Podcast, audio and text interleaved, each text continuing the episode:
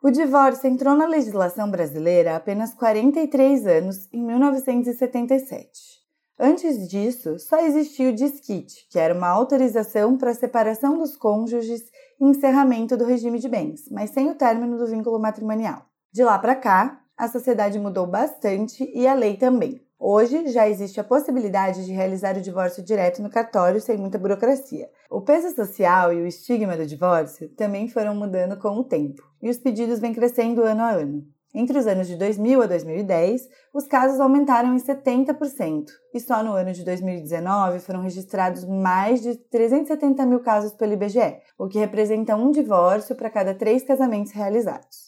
Se as coisas já não iam bem para os casais, durante o isolamento social, os escritórios de advocacia tiveram que lidar com um aumento de 177% das buscas de consultorias relacionadas à separação de casais. Mas será que esse desejo de encerrar as relações significa a destruição das estruturas familiares ou apenas que as pessoas se sentem no direito de ter uma vida mais autêntica e feliz com liberdade para estabelecer seus vínculos amorosos e conjugais? Daqui desse lado, acreditamos firmemente na segunda hipótese. Passar por um processo de separação não é nada fácil. Ainda que parta de uma decisão consensual, o fechamento desse ciclo envolve sofrimento e dor. O fim de um casamento é um momento em que as partes se deparam com o desamparo estrutural do ser humano. E falar de divórcio é falar de morte, de luto, mas também é falar de novas possibilidades, de recomeço e vida. Acreditamos que o rompimento de uma relação conjugal é um assunto ainda cheio de tabus e fantasmas, mas que é preciso dialogar sobre isso abertamente e, se possível, com alguma leveza. Afinal, é disso que a vida é feita: inícios, meios e fins. Vamos conversar? É uma conversa. São devaneios. São problematizações. São banalidades são tentativas de fazer uma travessia mais leve, mas também mais atenta. Eu sou a Flor Reis. E eu sou a Thay Pascoal. E, esse é um convite para ser adulto.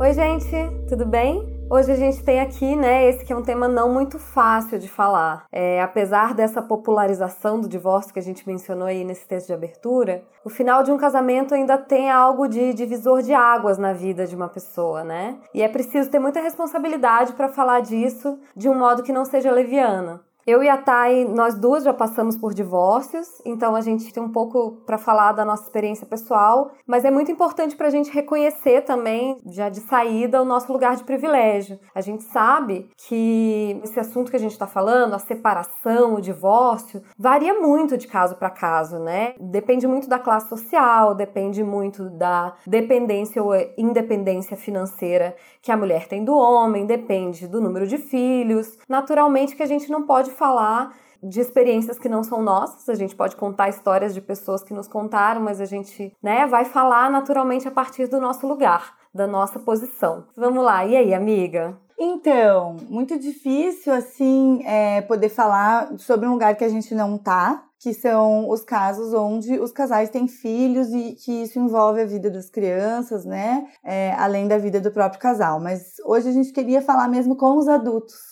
Hoje o assunto é com os adultos, então, independente da sua condição ali de maternidade e paternidade, a gente queria ter uma conversa de gente grande. A gente sabe que é um assunto polêmico, mas a gente quer tocar nesses assuntos polêmicos mesmo. Vamos tentar falar aí algo é, que possa também contribuir com, com as pessoas que estão passando por isso ou que em algum momento da vida vão passar. A gente está em 2020 e existem muitos tabus em torno desse tema. É, e como nós somos duas mulheres divorciadas, né? A gente vai pegar esse espaço aqui para tentar ajudar a quebrar esse tabu. Então o assunto vai render, pega aí um café, um chazinho e senta que lá vem a história. É, isso mesmo. É, eu acho que é muito importante a gente começar dizendo, assim, tirando esse lugar, eu acho que o principal estigma, assim, do divórcio, da separação é de que ele representa o fracasso de um relacionamento. Ele representa que o relacionamento deu errado, né? Ainda tem muita gente que acredita isso, que para um relacionamento dar certo, ele precisa durar a vida inteira. E não é isso, né, gente? Não é isso em absoluto, assim. O final de uma relação não é necessariamente o fracasso de uma relação. Eu, por exemplo, na minha situação, eu não acredito que a minha separação, que o meu divórcio foi um fracasso. Eu acredito que o relacionamento que eu tive seguiu o seu curso possível e durou o tempo que era possível ele durar e, que tiveram vitórias ali dentro também, que eu acho muito difícil a gente medir a vida em termos de vencedores e perdedores assim, porque sempre vai ser uma régua que vai ser injusta de algum modo, né? É muito bidimensional, assim. É, é... muito errado falar, é, ligar a ideia de divórcio a fracasso, porque eu acho que isso está muito ligado à culpa, ao pecado, né? Como Sim. era algo que era proibido, proibitivo, principalmente por conta da Igreja Católica, que não dá para a gente deixar de falar disso, é, até hoje é, a gente tem essa sensação de que é algo que é controverso, que é errado, que é, é enfim, é uma falha de caráter ou é um pecado. Então, então, gente, por isso que está tão associado à perda, né? Ao fracasso. É, e eu acho que é muito importante a gente ter em mente, assim,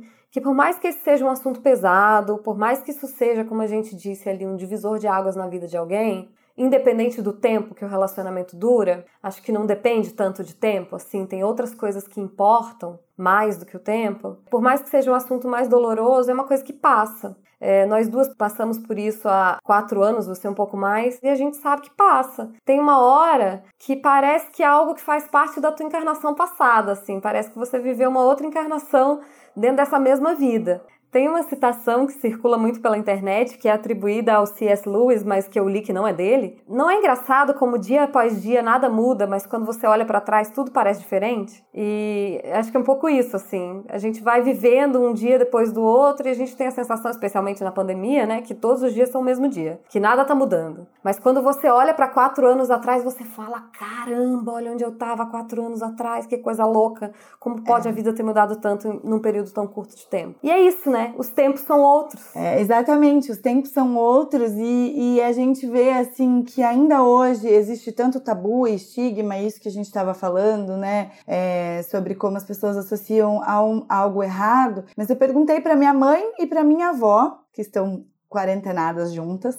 eu perguntei para minha mãe e para minha avó o que representava o divórcio e como era é, tratada uma mulher divorciada na sociedade quando elas tinham 30 anos, né? Quando elas tinham 30 anos. A minha avó, ela disse que era um assunto tão proibido que, que assim, era como se fosse uma coisa horrorosa. Então, especialmente a mulher que era separada, ela era completamente marginalizada na sociedade, né? Nenhuma outra mulher podia é, se relacionar com essas mulheres porque os maridos proibiam, é, elas deixavam de frequentar a igreja. E uma coisa que eu achei curiosa assim, porém horrível. As, as mulheres separadas, elas não podiam batizar crianças, né? Então, assim, o círculo social inteiro dela a desprezava. Então, imagina o que, que era para uma mulher especialmente para uma mulher se separar dentro dessas condições, né? E para minha mãe eu perguntei e a resposta dela, assim, ela até falou de uma vizinha que a gente tinha na época que eu era criança. Então, assim, vamos pensar que é nos anos 80 e aí o começo dos anos 90, que uma mulher separada, criando os filhos, ela ficava estigmatizada como aquela mulher perigosa, como aquela mulher devoradora de homens. Sim. Assim. E, é. e assim, eu tenho imagem. De lares. Destruidora de lares. Eu tenho essa imagem de quando eu era criança, dessa sensação dessas mulheres que eram sozinhas.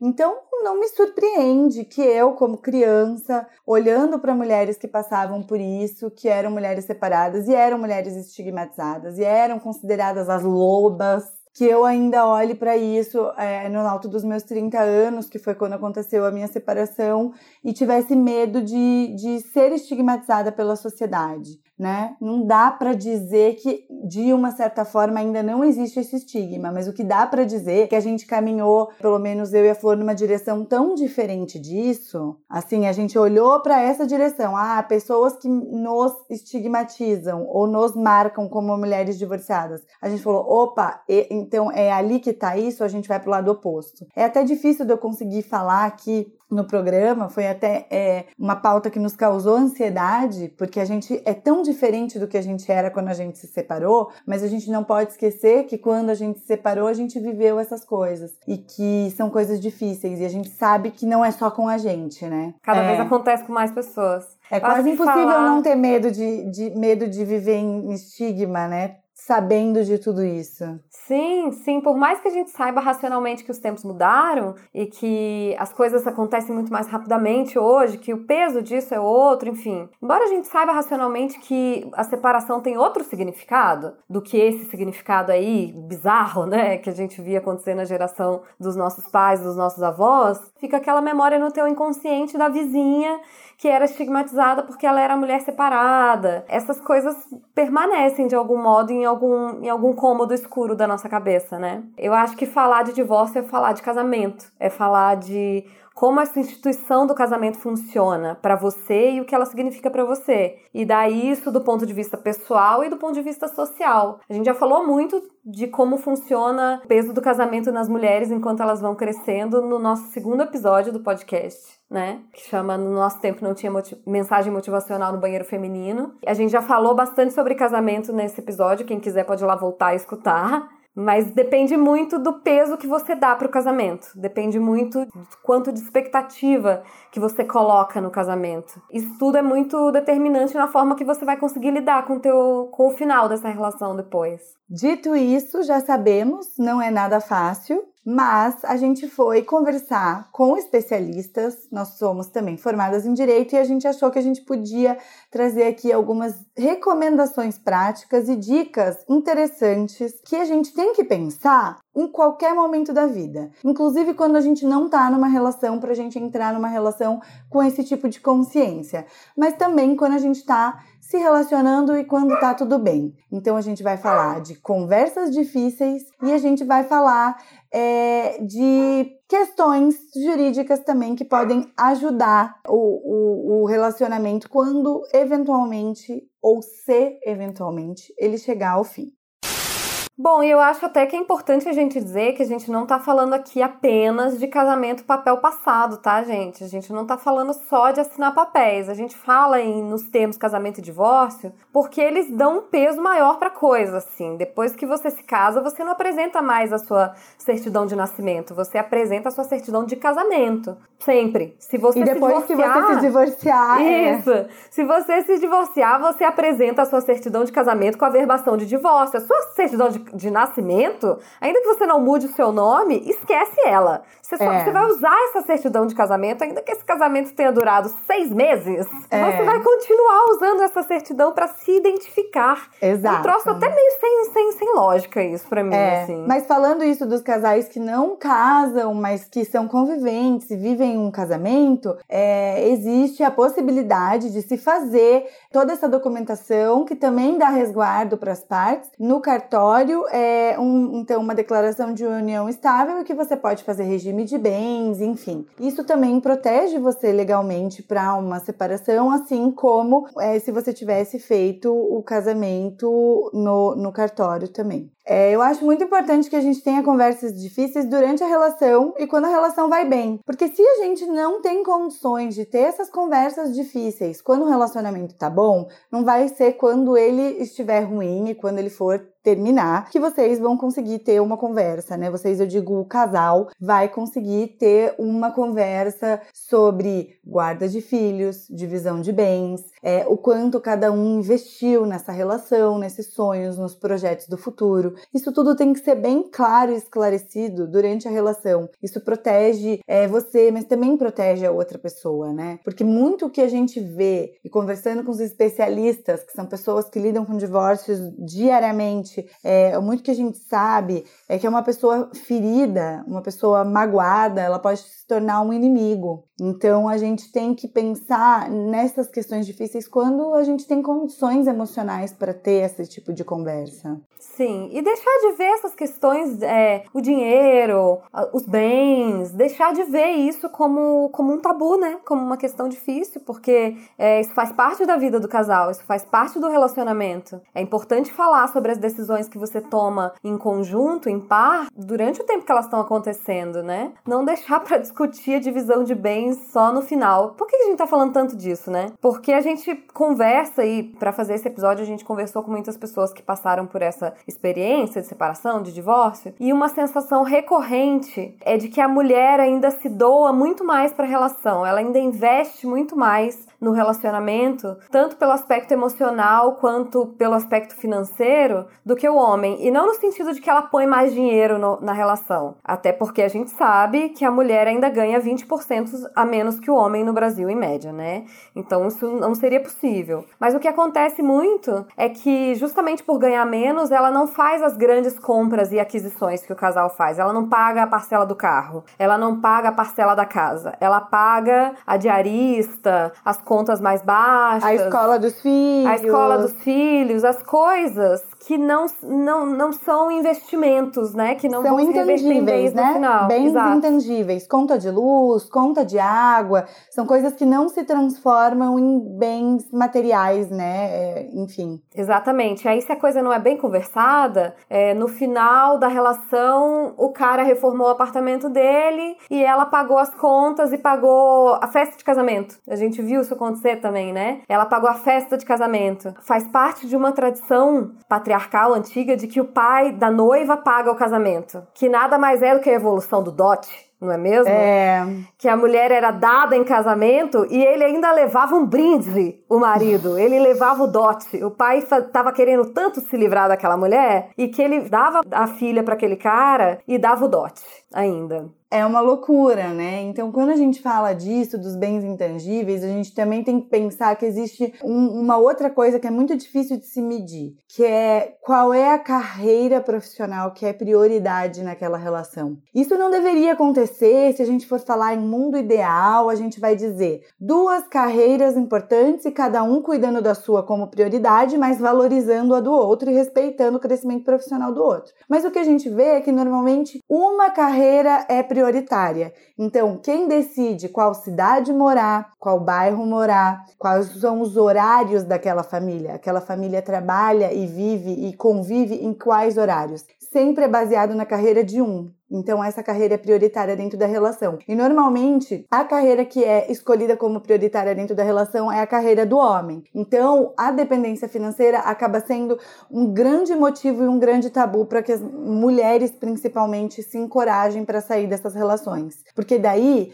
quando não é assim, ela é completamente dependente financeira da pessoa, ela vai mudar o status de vida dela. Porque realmente, uma vida é feita a dois com uma outra pessoa que ganha mais mais ou que é, paga mais é, financeiramente dentro daquela relação, o padrão de vida dessa mulher que vai sair dessa relação pode ser que mude muito. E isso eu vejo acontecer diariamente, as pessoas terem medo dessa mudança desse padrão de vida. Vai ser fácil? Não vai sabe? Nunca vai não, ser fácil. Não, nunca vai. Então não pode ser um impeditivo. Então, durante a relação, se você puder ir construindo é, a divisão de uma forma mais igualitária, então a divisão patrimonial ser proporcionalmente dividida, enfim, e vocês, como casal, conversarem, quem fica com tanto, no caso da gente se separar. Gente, hoje eu acho que é importante conversar até sobre a guarda dos animais, porque eu já vi o que eu vi de gente destruída após divórcio porque a relação acaba tão ruim e o bicho vai ficar para uma dessas pessoas, a outra vai perder. E quem tem animal sabe a importância disso. Então, quem dirá de guarda de filhos e de formas de criação de filhos? Não tem, né? Não tem o que dizer a importância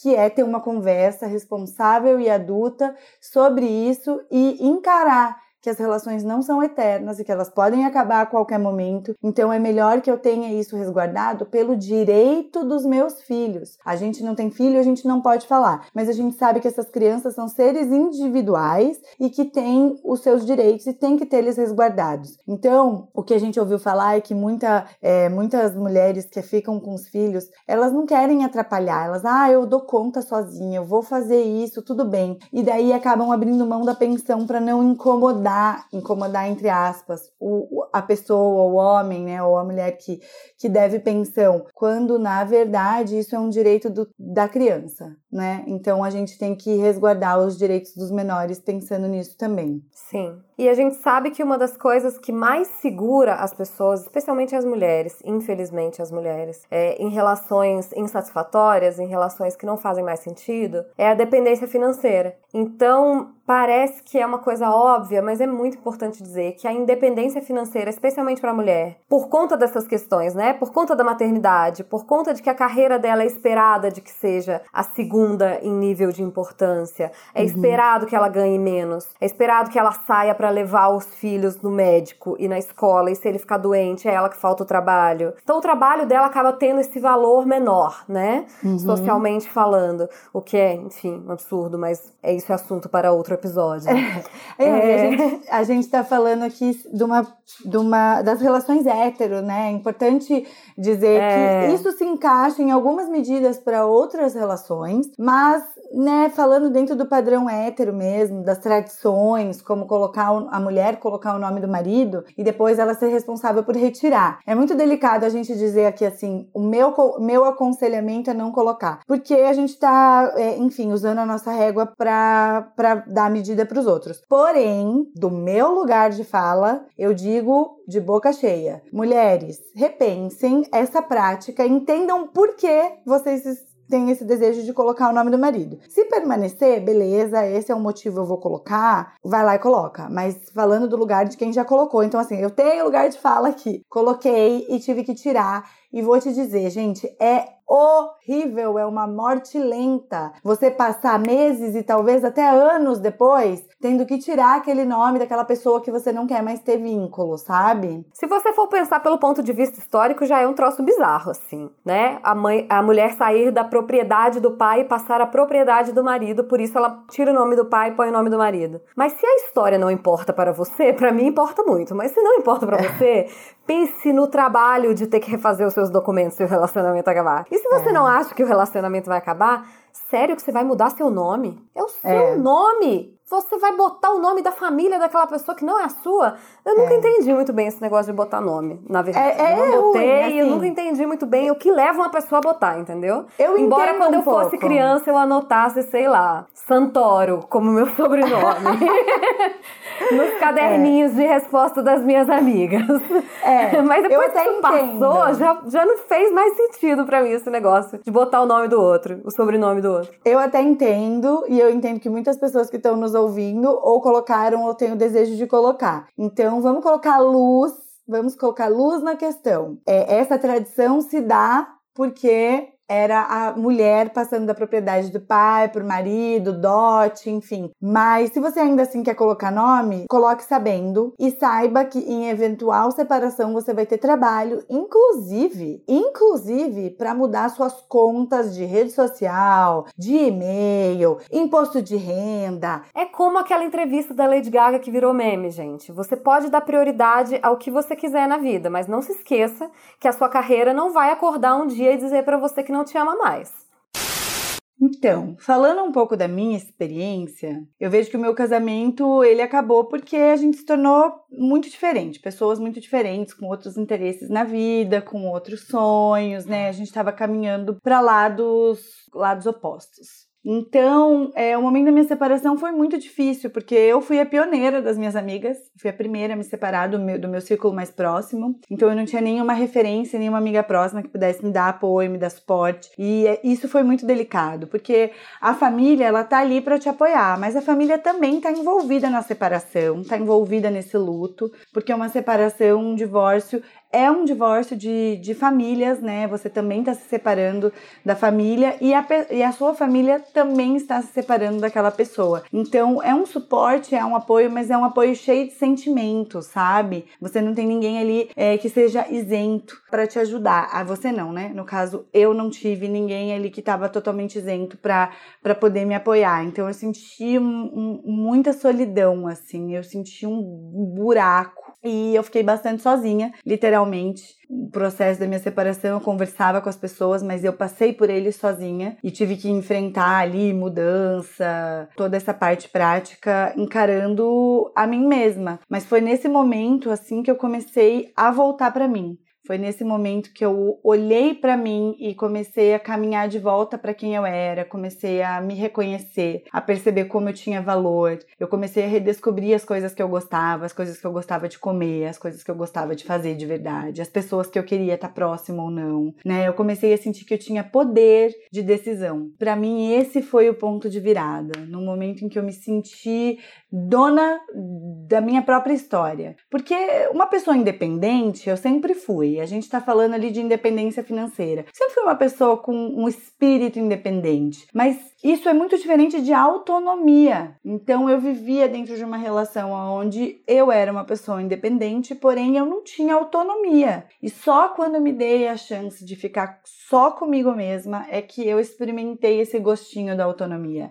Eu comecei a tomar decisões por mim. Comecei a sentir esse go o gosto dessa liberdade que eu nunca tinha sentido, porque eu fui, né, da casa dos meus pais, eu já fui morar diretamente com meu ex, eu nunca tinha passado por um período da minha vida em que eu fosse completamente autônoma. Então, só quando eu senti que eu era um ser autônomo, que eu podia decidir sobre a minha própria vida, é que eu comecei a entender o meu valor. É engraçado porque nós tivemos experiências muito diferentes, de casamentos e, e separações muito diferentes. É, mas eu me identifico muito com isso que você fala e eu acho que isso é um ponto em comum mesmo para as mulheres quando elas saem de relações, como eu falei ali atrás, relações nas quais elas investem muito, relações que foram colocadas para elas como o objetivo da vida, né? A vida inteira foram impostas a ela, ainda que muito sutilmente, como a coisa, o ponto alto da vida dela. Eu acho que esse voltar para si a música da Letrux, né? Voltei com elegância para mim. Isso é o mais bonito, eu acho. A gente fala fala tanto da dor e da lama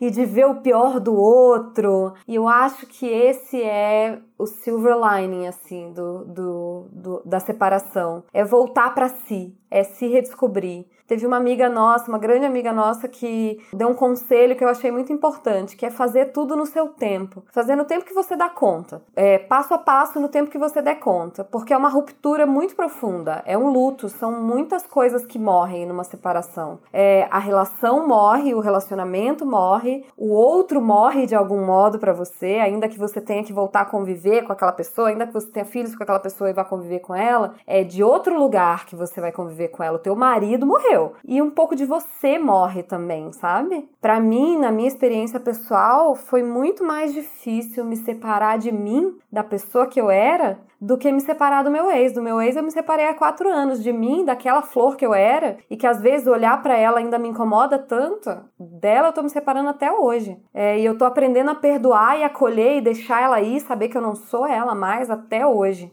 Então, vai no seu tempo, vai suave, porque já é pesado pra caramba. É, eu acho é, importante falar assim que a gente reproduz dentro da nossa vida muitas vezes a expressão eu não consigo ficar sozinha. Mas homens também, mulheres e homens, ah, eu não gosto de ficar sozinha, eu não gosto de ficar sozinho. E tudo bem, né? Você conhecer os dois lados do jogo e você dizer eu prefiro estar com alguém, mas eu sinto que não é isso. Eu sinto que as pessoas dizem eu não consigo ficar sozinho. E é, é, elas verdadeiramente acham que não conseguem ficar sozinhas. Mas a gente precisa, para gostar de si, a gente precisa ter um tempo para olhar para si. Tem que parar um pouco de olhar para fora, olhar para o outro, tem que olhar para si. Então, eu sei que não é igual para todo mundo, mas numa separação, se você se der a chance de ter um tempo para se olhar, você tem uma chance enorme de olhar para uma pessoa muito mais incrível e mais poderosa do que você estava enxergando. E você tem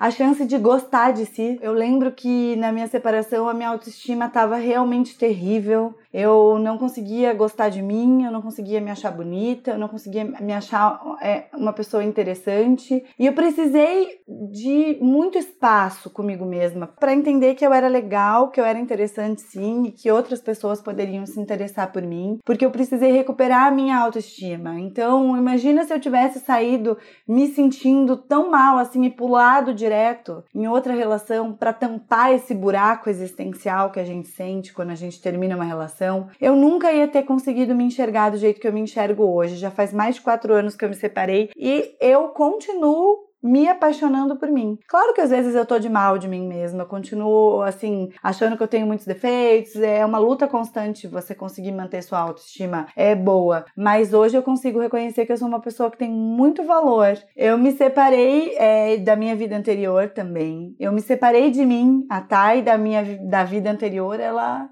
ela é outra pessoa. É, eu acho que é super importante a gente pensar em outras formas de afeto que não só a relação amorosa, sabe? Eu acho que é muito importante a gente fundar a vida em outros alicerces que não o da relação amorosa. A gente já falou de carreira, a gente precisa falar de amigos, né? Do quanto é importante você ter amigos, do quanto é importante você ter pessoas que, que te ajudem, que te suportem nesse momento, que te apoiem. Eu tive você, né, que já tinha se separado. Graças a deusa, já tinha se separado antes. Pioneira! pioneira, graças a Deus a essa pioneira dentre as minhas amigas e que me mostrou ali que, que existia vida depois disso, enfim, que existia muito, muita coisa lá fora, porque tem um momento em que você está inserido ali no turbilhão em que parece que, que é o final da vida. E não é como a gente falou desde o início, tem, tem muita vida lá fora. E as coisas que, que mais te apavoram, assim, são coisas que passam, né? Eu me lembro que quando, quando eu me separei, eu falei, gente, mas eu vou ter que preencher divorciada. Em qualquer, qualquer formulário que eu for preencher pro resto da minha vida, eu vou ter que Vai. preencher divorciada. Vai, eu tenho 30 é anos, entendeu? E eu achei isso, assim, bizarro. E, enfim, anos depois, acho que no, no ano passado, a gente estava no, no grupo de estudos que a gente frequenta, eu e a Thay, e a gente tinha ouvido naquele dia uma mulher que estava participando naquele dia e ela era um pouco mais velha, assim, do que a gente, e ela já tinha contado, assim, que ela tinha se separado e que ela tinha questões com relação aos filhos, com o ex-marido. E no final do, do final daquela noite, ela falou, a gente estava conversando, ela me perguntou: "Você é casada?" E aí eu enchi a boca e falei para ela assim: "Não, eu sou divorciada". E eu falei aquilo com valor, assim, sabe, com orgulho. Eu falei: "Olha, gente, como o mundo dá voltas, né?" Sim, o, o mundo dá voltas e eu me lembro que eu fiquei muito mal e muito triste porque apesar de eu saber que a minha relação ela já não estava mais boa e que eu e a pessoa a gente já não se identificava mais tanto assim, né, para constituir uma vida de casal. Eu ainda fui pega num momento um pouco de surpresa, assim, me senti muito mal em relação a isso e tive que processar todas essas emoções. Então, hoje eu consigo olhar para trás e ver o quanto eu não estou mais naquele lugar. Então, é, para mim é muito mais fácil falar hoje do que seria falar sobre isso há quatro anos. Eu precisei desse tempo de elaboração, assim como eu acho que todo mundo precisa, cada um no seu processo, ter um tempo de elaboração para poder falar disso com tranquilidade.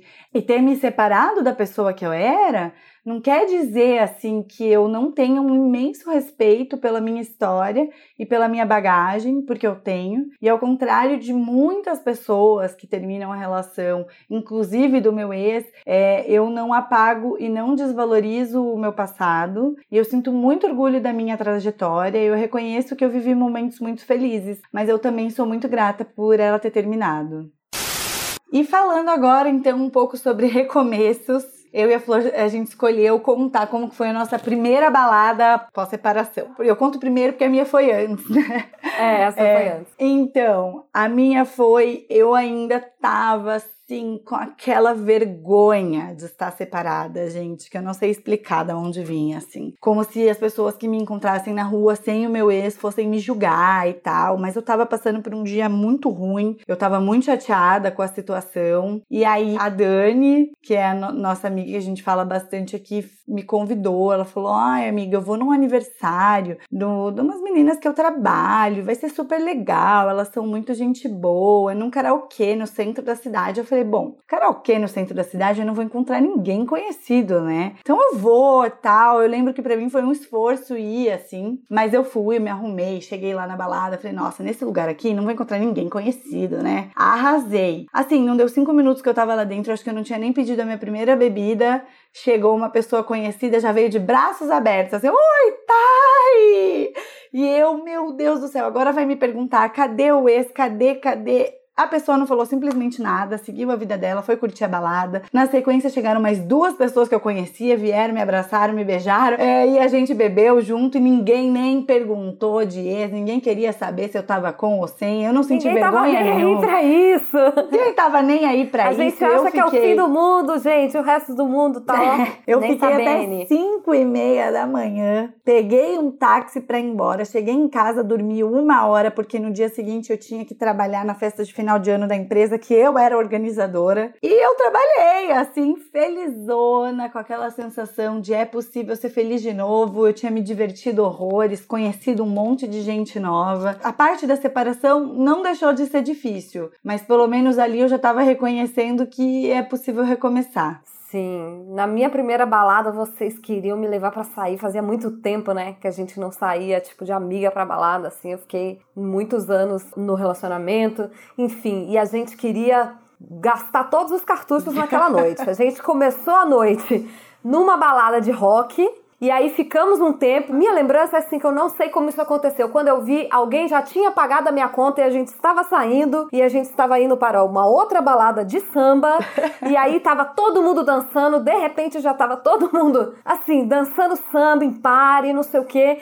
Eu me lembro de algum momento lá embaixo, era no, no, no Bossa Nova. Não saía mais pra balada. Não sabia com que sapato que saía pra balada. Saí com o sapato errado. Saí com o sapato com salto horroroso. Horroroso de andar, né, no caso. E aí eu queria ir embora. Você falou pra mim: você não vai embora. Você tirou o seu sapato do pé. Era uma bota. E, me, e eu coloquei o seu sapato e você colocou o meu sapato, que era um escarpão, assim, de morrer, entendeu? Matou e meu ficou pé. com o pé do... Matou o seu pé. Você ficou com o pé doendo o resto da noite, usando meu escarpão ainda por horas.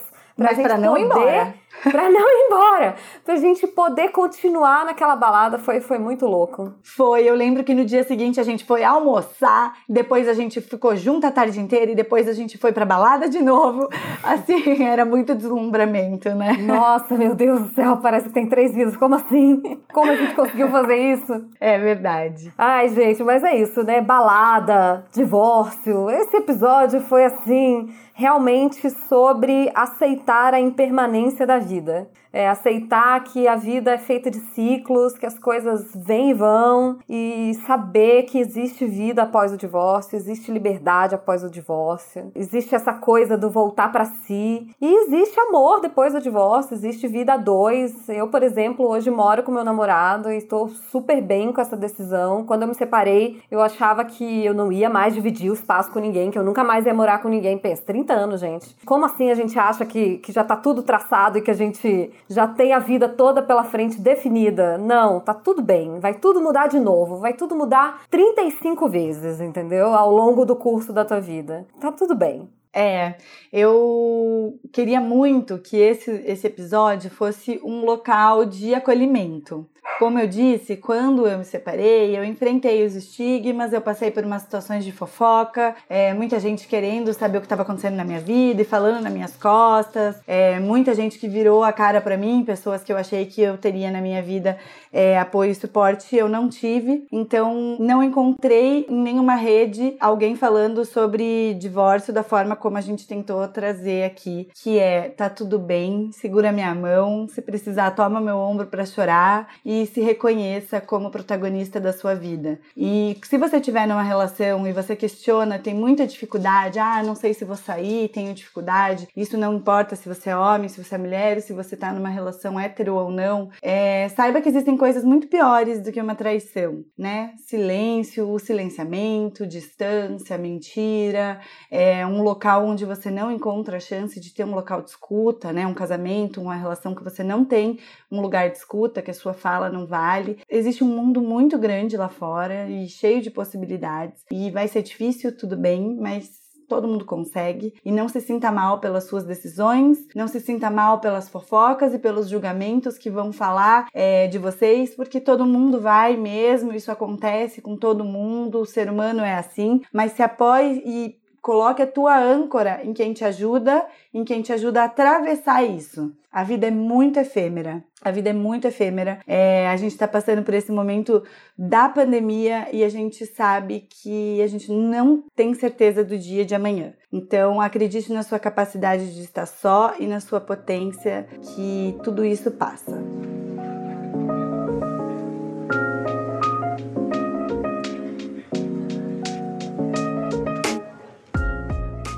Lá para as nossas indicações, né? Tem um vídeo que eu assisti uma versão mais longa dele no YouTube há anos atrás, mas que tem uma versão mais curtinha e com legendas em português, você consegue habilitar as legendas, que se chama Why You Will Marry the Wrong Person. Por que você vai se casar com a pessoa errada? Da, do canal School of Life. É um vídeo de um filósofo, o Alain de Botton. Ele tem muitos livros sobre relacionamentos que são super interessantes. Quem quiser, chega de inbox que eu dou as dicas todas. Esse vídeo é muito legal e ele explica, enfim, o que nos leva a entrar em relações, sabe? Ele explica que, por exemplo, a gente busca o que é familiar pra gente e não o que efetivamente vai nos fazer feliz. É super interessante, assim, a gente pensar no que nos leva a entrar e sair de relacionamentos, né? Sim, e eu trouxe uma indicação que é para ser leve, porque falar de divórcio é difícil, falar de separação é difícil. Eu tive uma semana aí mergulhada nesse conteúdo e não quero indicar nada que seja pesado e que mostre mais a dor. Então vou indicar um filme que se chama Como Ser Solteira, que é com a Rebel Wilson e ele é divertido, super leve, é para dar risada e para pensar aí num mundo, né, em que a gente também pode ser sozinha, pode ser bem feliz. Tenho mais uma indicação que agora o convite para ser adulto tem Instagram, então nos sigam na arroba convite para ser adulto no Instagram. A gente vai continuar essas conversas por lá. E a minha arroba pessoal é Thay Pascoal e a sua? É a minha é Flor Reis. E a gente também tá no e-mail convite para ser adulto@gmail.com. Um beijo, até semana que vem.